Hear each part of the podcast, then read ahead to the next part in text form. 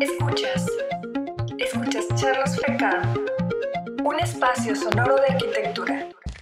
Comparte nuestro contenido a través de nuestras distintas redes sociales. Somos FECAM. Ahora escuchas a la doctora arquitecta Carla Fentanes Gutiérrez Zamora con el tema Economía y Ecología como binomio indisociable en nuestros tiempos. En el curso de Vivienda y Desarrollo Urbano Sustentable, organizado por el Colegio de Arquitectos Chiapanecos.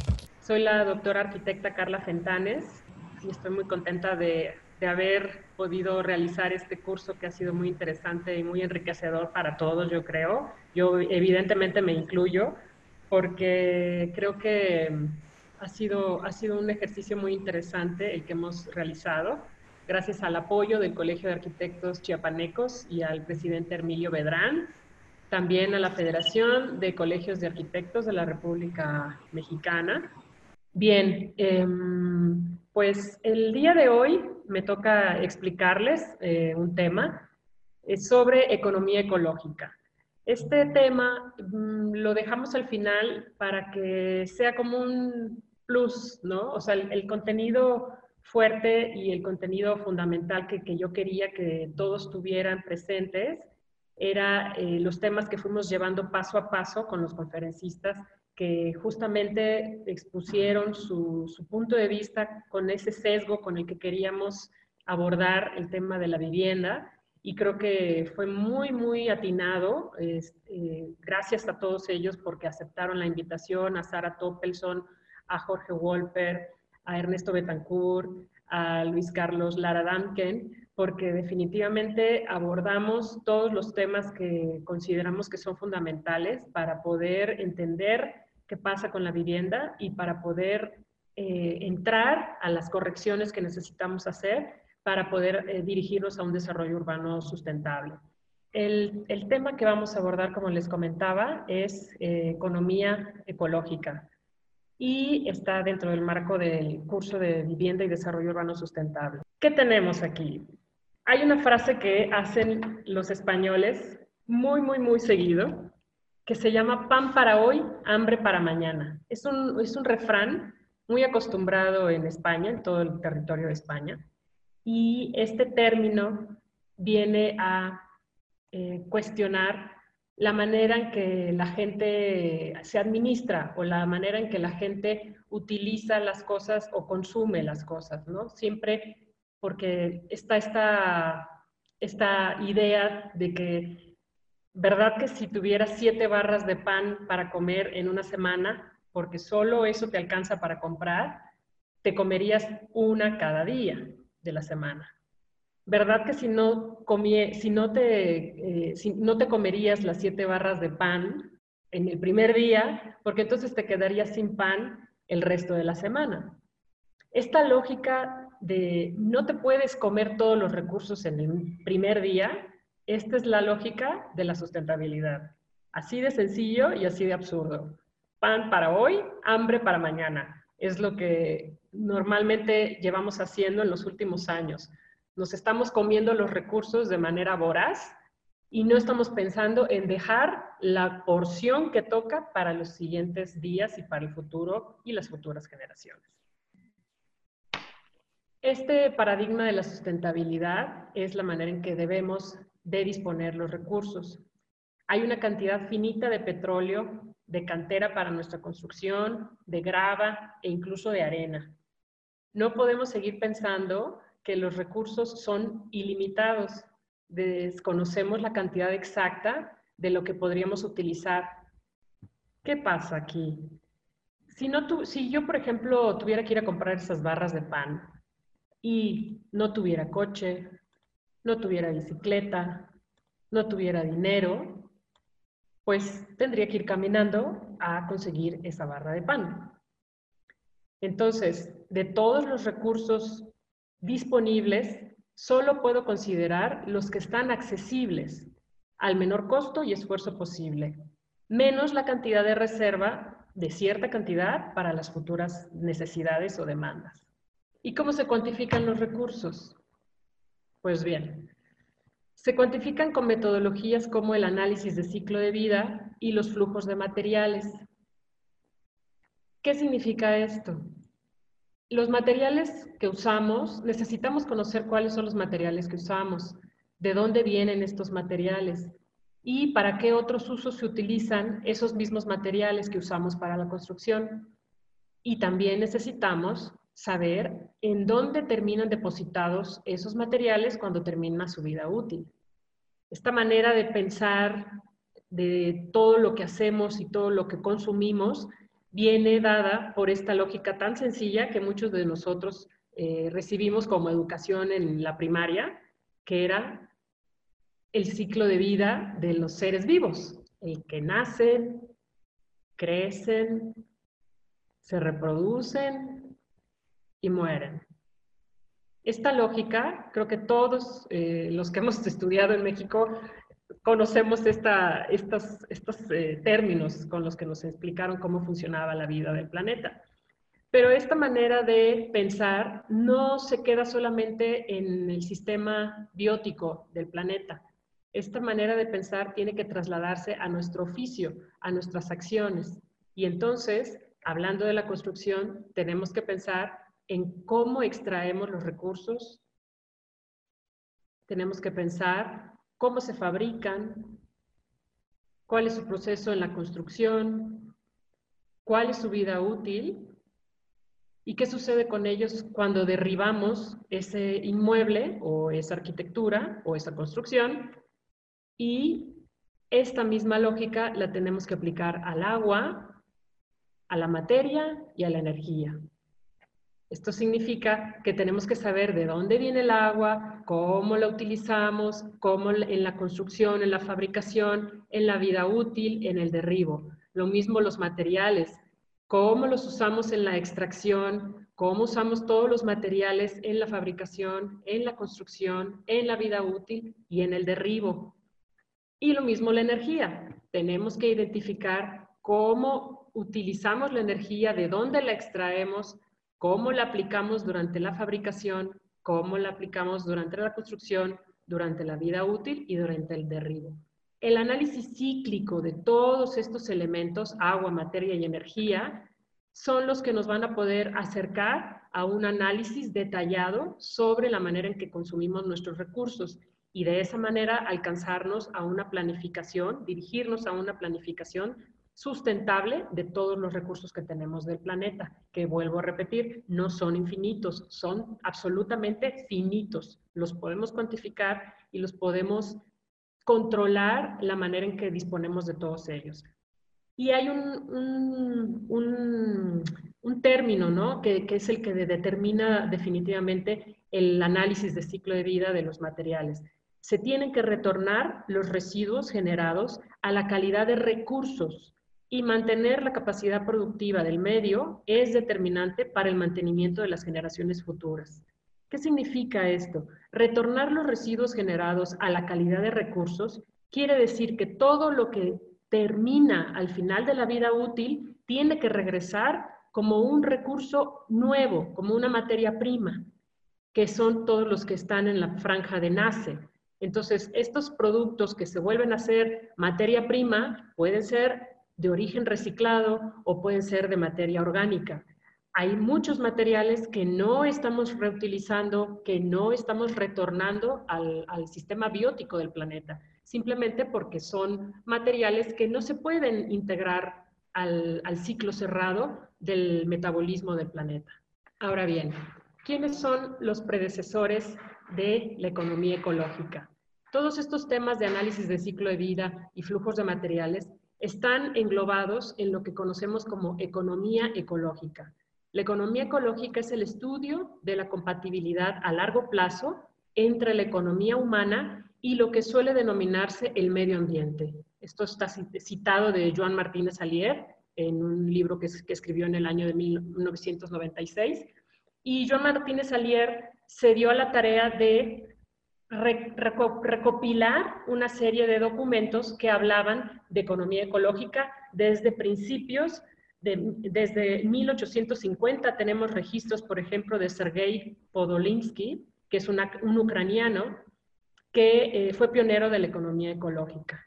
Posteriormente, Williams Jevons en 1865, un economista del Reino Unido, empezó a hablar sobre las reservas del carbón. Hizo unos documentos de análisis de qué pasaba con el carbón en Inglaterra, que era la materia prima para toda la industria y la energía, pues qué pasaba con todas esas reservas de carbón y la visión que él empezaba a dar para poder continuar y poder eh, eh, tener el mismo desarrollo sin perder los recursos del, que nos puede ofrecer el planeta. También tenemos a Federico Sodi en 1877, también del Reino Unido, que fue químico. tenemos a Federico Sodi de, en el año 1877, que fue premio Nobel de Química en el año 1921. Federico Sodi Frederick o Frederick Sodi eh, eh, dio un, un, parteaguas muy importante en el análisis de la economía considerando los recursos del planeta. Y podemos citar una frase que él hizo en uno de sus documentos en donde dice, invertir el rendimiento de la sobrepesca en más barcos de pesca no produce más peces. Si nos quedamos analizando esa frase, es totalmente lógica, ¿no? O sea, por más que metamos dinero en un sistema de negocio o en un sistema económico productivo, si no mantenemos las materias primas, las materias de origen de ese negocio o de esa economía, evidentemente se acaba, se acaba el negocio y se acaba la economía. Entonces, esta es la lógica que tenemos que tener presente todos nosotros. Estamos haciendo vivienda, estamos construyendo, pero por más que invirtamos en la vivienda y en la construcción, no vamos a hacer que exista más territorio para poder edificar, por ejemplo. Entonces, es allí donde la economía ecológica cambia el punto de vista de la inversión de la economía hacia el recurso primario que le da sustento al negocio. Y finalmente tenemos a Patrick Geddes de 1884, escocés, que fue un personaje, no sé quiénes eh, o cuántos de la sala que me gustaría que pusieran en el chat, cuántos de la sala conocen quién fue Patrick Guedes. Es muy interesante toda la información que se encuentra de él. Es sociólogo, polímata, biólogo, botánico y urbanista. Tiene, su visión de la, del urbanismo y del territorio evidentemente fue vanguardista en, en ese momento, y todos los términos que actualmente estamos manejando de sustentabilidad, él los planteaba. Pero claro, tuvo la, mala suerte de estar en un momento histórico en donde todo su discurso pues no tuvo el peso ni tuvo la resonancia que, por ejemplo, hoy en día pudiera tener el discurso del desarrollo urbano sustentable, lo que es la conurbación, eh, en fin, todos los, los aspectos que estamos considerando de la ecología. Tenemos aquí, por ejemplo, un, mapa, un, mapa de planeación que hizo para Tel Aviv en el año de 1900, 1925. Y bueno, eh, Guedes fue contemporáneo de Benecer Howard, propulsor de la ciudad jardín, y compartió con él un punto de vista sobre la ciudad muy distinto al posterior urbanismo corbusieriano, racionalista y antiecológico triunfante en todo el mundo, a partir sobre todo de la Segunda Guerra Mundial.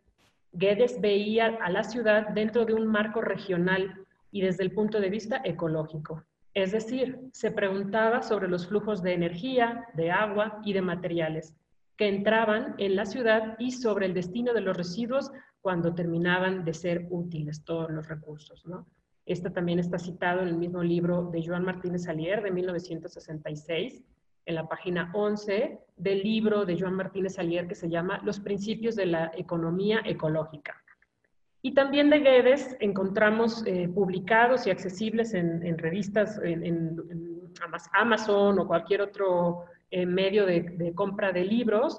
Tenemos varios libros que, que son muy famosos. El más famoso de ellos creo que es el de Ciudades en Evolución, Cities in Evolution, de 1915 pero también tiene un libro sobre la evolución del sexo, también del desarrollo de las ciudades, eh, la vida y el trabajo del Sir Yoganis Bose y de biología en 1925. Realmente los documentos de Patrick Guedes son muy interesantes y son yo creo que para todos los que estamos eh, interesados en el urbanismo, es un referente que tenemos que releer, tenemos que repensar y rescatar seguramente alguna de las cosas que en su momento él planteó y que hoy en día ya hay resonancia, ¿no? Ya, ya mm, en la sociedad, por la situación en la que estamos eh, nosotros mismos ahora en el confinamiento y en todo este replanteamiento o este parón que hemos hecho con el COVID y con todo lo que nos está sucediendo, en donde nos lleva a repensar que,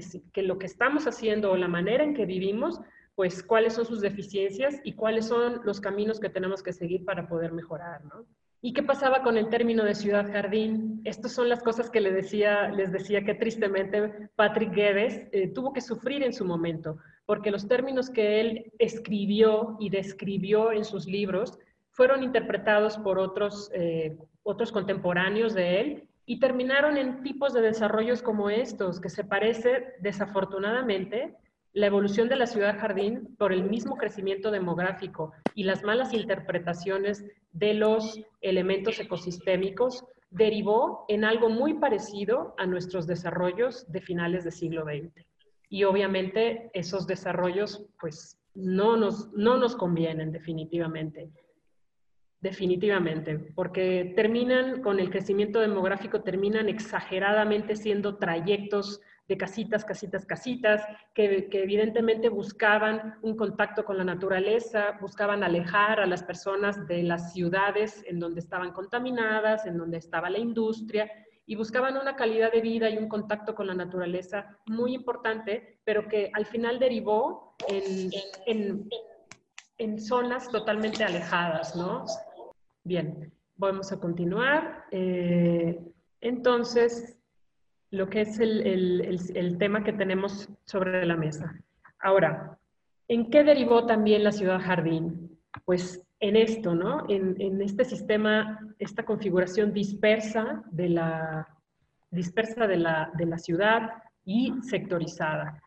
Y como contraparte tenemos lo que es el, el, el sistema urbano compacto, y mixto, que esta es una imagen de Ámsterdam, que también fueron ellos muy vanguardistas eh, desde inicios de, siglo, de 1900, en, sus en sus programas y planes de desarrollo. ¿no?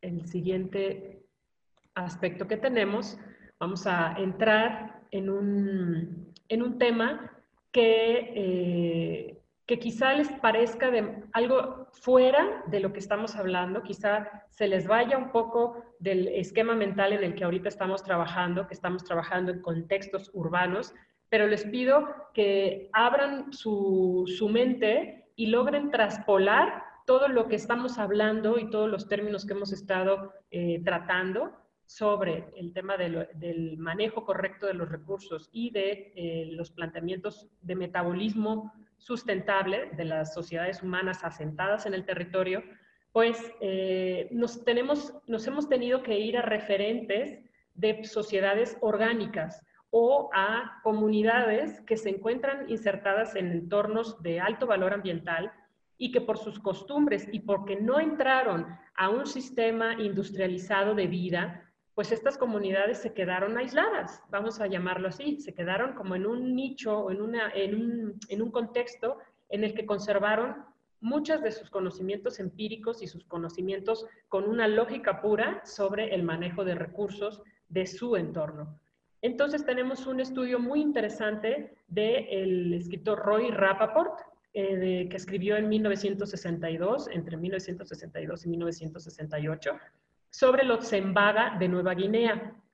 Este eh, sociólogo entró a analizar a esta comunidad y empezó a identificar cuál era el metabolismo en el que funcionaba la comunidad con el entorno. se le llama a esta manera de aproximarse a, la antropología ecológica y al metabolismo de la comunidad. En esos estudios que él realizó sobre los Zembaga, eh, los Embagas son una sociedad orgánica, principalmente vegetarianos, que reservan la ingesta del cerdo para rituales de funerales o guerras rítmicas entre tribus vecinas, significando un aporte calórico estratégicamente.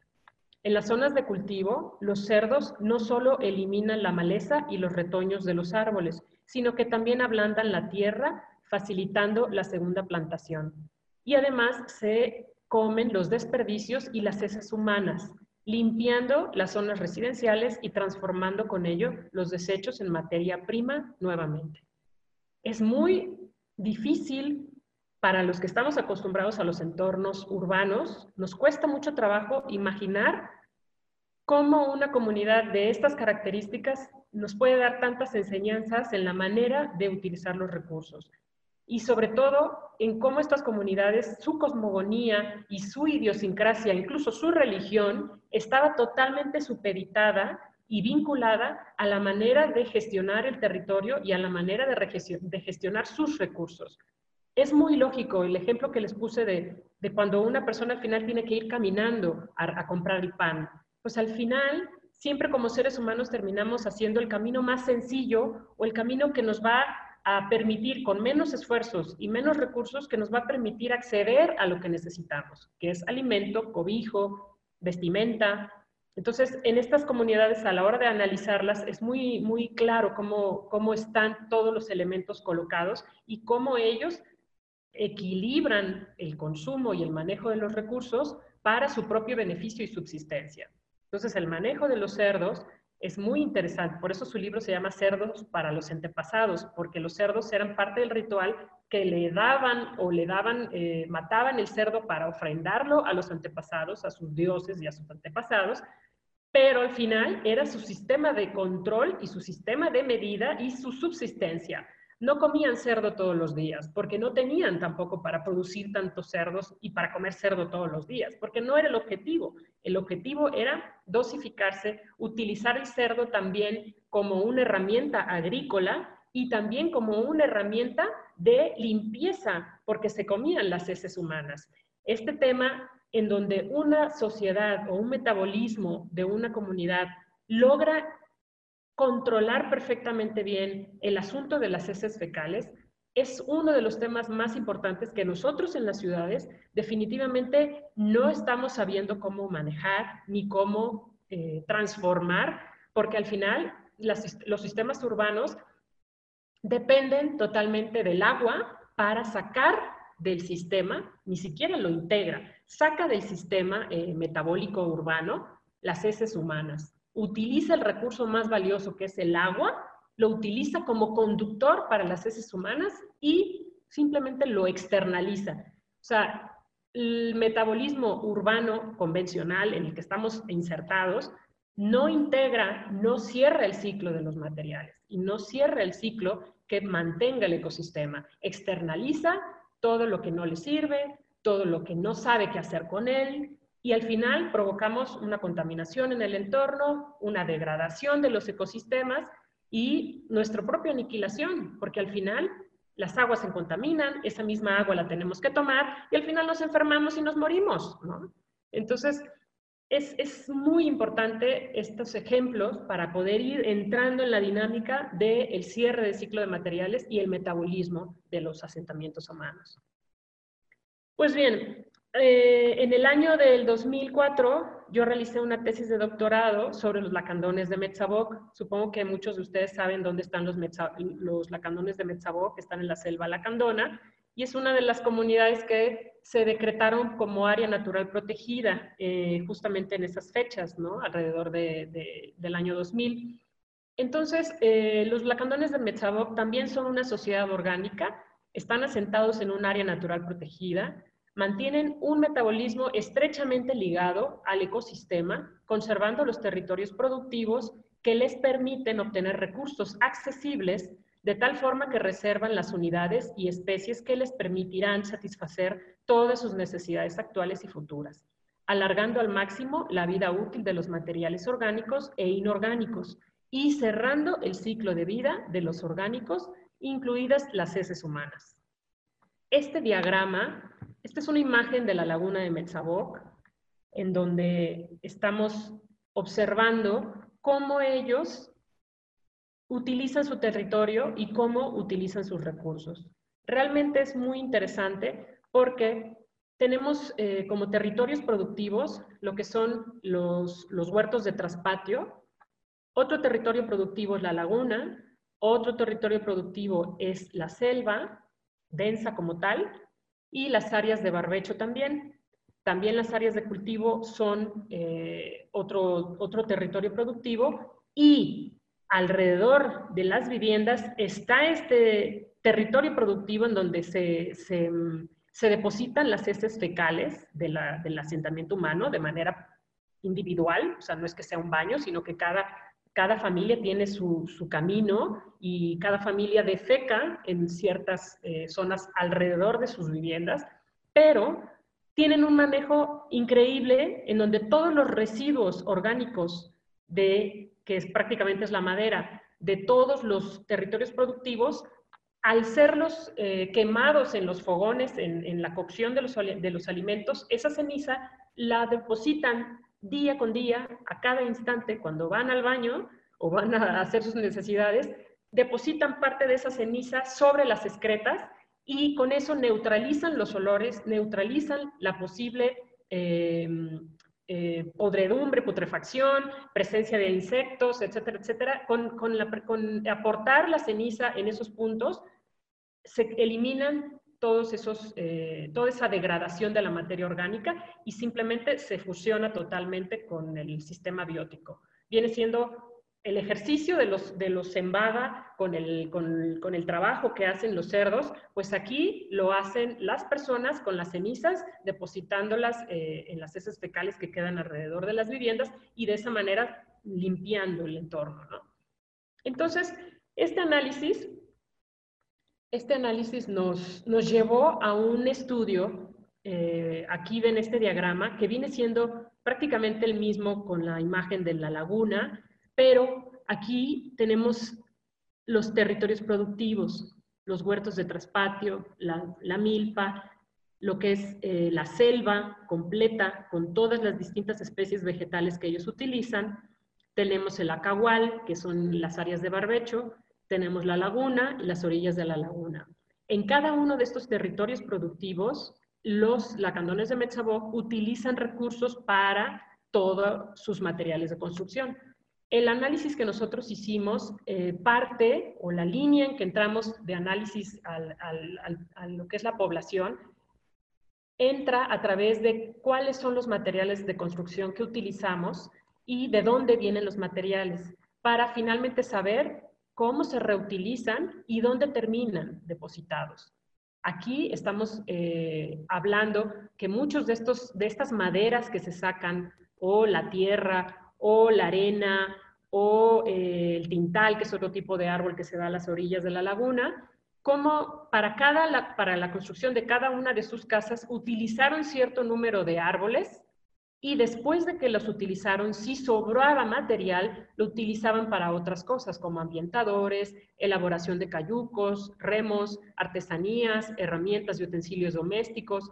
Y al final, cuando estos productos pierden su vida útil o terminan su vida útil, los ponen en el fogón y al final sirve como leña. Y la leña, pues obviamente produce las cenizas eh, neutralizadoras discretas, ¿no? Y ese se va como depósito de residuos orgánicos en el medio local, integrándose perfectamente bien al sistema biótico. Sin embargo, ¿qué pasa con los materiales de construcción eh, industrializados, vamos a llamarle así? Eh, esos materiales de construcción que les han llegado a ellos, pues como la lámina galvanizada, clavos, cemento, bloque de, de cemento, eh, las tuberías de PVC, las tuberías de cobre, las tuberías de acero, todos esos materiales han sido recursos que casualmente o absurdamente les han llevado las autoridades para darles apoyos em, para la construcción de sus viviendas y tienen una vida útil eh, que, en, algunos casos no ha sido la que, la que el programa de gobierno tenía pensado, por ejemplo, eh, muchos techos de lámina o muchos eh, baños, por ejemplo, eh, baños que les construyeron en donde el drenaje mm, iba a parar a la laguna y que ellos mismos sabían que no podían hacer eso porque ese drenaje, sin un sistema realmente eficiente ni con plantas de tratamiento, esa, esas aguas contaminadas iban a ir a la laguna y ellos comen de la laguna. Y, es totalmente eh, inmediata el efecto ellos eh, vivieron y evidentemente aniquilaron esos, eh, esos recursos, no lo utilizaron como baños y lo que hicieron fue usarlo como casas de pollos para obtener ahí sus animalitos. Entonces, sí, al final hay una utilidad porque, porque utilizan todos los recursos al máximo posible, como cualquier persona haría si es que tiene recursos limitados, pero eh, al final de la vida útil, después de varios usos, pues esos materiales de construcción terminan como un depósito contaminante en el medio local, que es todo esto, la selva y todo lo, de la, área natural protegida, termina siendo como un depósito contaminante, que al final de todo no se puede degradar. O sea, la lámina, por más reusos que le den, se va degradando, se le van haciendo los hoyos, se oxida, etcétera, etcétera, pero termina quedando en algún punto como, como algo que no se termina de degradar al 100%, ¿no? Entonces, em, pues esos son, esos son los análisis que, que hicimos ahí en la comunidad de Metzabok. Eh, al darnos cuenta de la diversidad de usos que tenían muchas de las especies que habíamos analizado eh, principalmente para material de construcción, pues aquí tenemos toda la variedad de, otros usos que la comunidad practica y las reutilizaciones que les van dando y finalmente terminan como leña, como cenizas y como depósitos en el medio, medio orgánico local y todos los de material de construcción pues quedan eh, contaminando el medio ambiente, ¿no?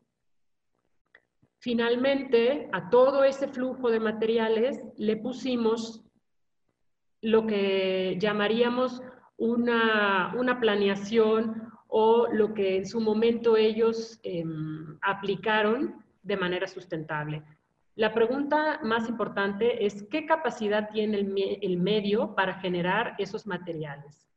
Entonces, cada uno de, de las especies vegetales, eh, aprendimos a recorrer el entorno de la selva de, los lacandones de Metzabok y en primer lugar identificamos que en el caso de la selva, de toda la densidad de área selvática, de selva densa, toda esa área que eh, aparentemente todos esos recursos son disponibles, no es verdad porque realmente es muy difícil acceder a la selva en cualquier punto. Ellos han diseñado y han trazado unos caminos que les permiten acceder fácilmente a, sus recursos. Entonces, al final, son solo unas rutas las que ellos utilizan para sacar los recursos, las mantienen, las limpian, eh, las podan, ¿no? Porque también la selva crece rapidísimo y no se puede acceder así como así en cualquier punto, ¿no? Entonces, esas rutas son los medios que ellos han diseñado para acceder a los recursos. Entonces nos da una enseñanza muy importante en donde, en donde nos hace ver que en el planeta toda la disponibilidad de recursos que hay, no todos son disponibles porque son muy difíciles de acceder a ellos y se vuelve tan costoso que terminan siendo eh, prácticamente eh, imposibles de aprovechar. Entonces, el término de accesibilidad es el que tiene, es el que termina marcando cuáles son los recursos que son realmente disponibles para nosotros, ¿no?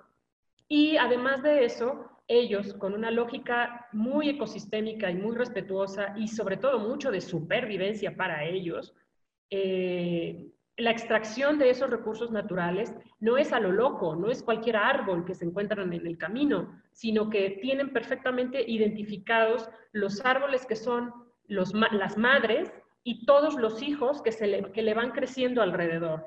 De tal manera que cuando consumen un nuevo árbol, no extraen el árbol madre, extraen los hijitos maduros que están a su alrededor. E incluso los hijitos demasiado pequeños que están alrededor de ese mismo árbol madre, pues tampoco lo, se lo consumen porque saben que se tiene que crecer a un estado maduro para que en un momento dado, cuando necesiten construir una nueva casa, vayan a, obtener ese que está reservado. Entonces, si se dan cuenta, estamos eh, obteniendo una serie de información muy, muy importante para ir eh, aprendiendo a cómo gestionar nuestros recursos y cómo utilizarlos. ¿no? Esta disponibilidad, vamos a llamarle así, la ecuación que nos está resultando, es que la disponibilidad debe ser la cantidad de individuos existentes en los territorios productivos accesibles menos una parte de los individuos de reserva para las múltiples formas de uso de las distintas necesidades futuras y menos otra parte de los individuos regeneradores de los recursos. Todo esto dividido entre el tiempo de regeneración natural en el ecosistema.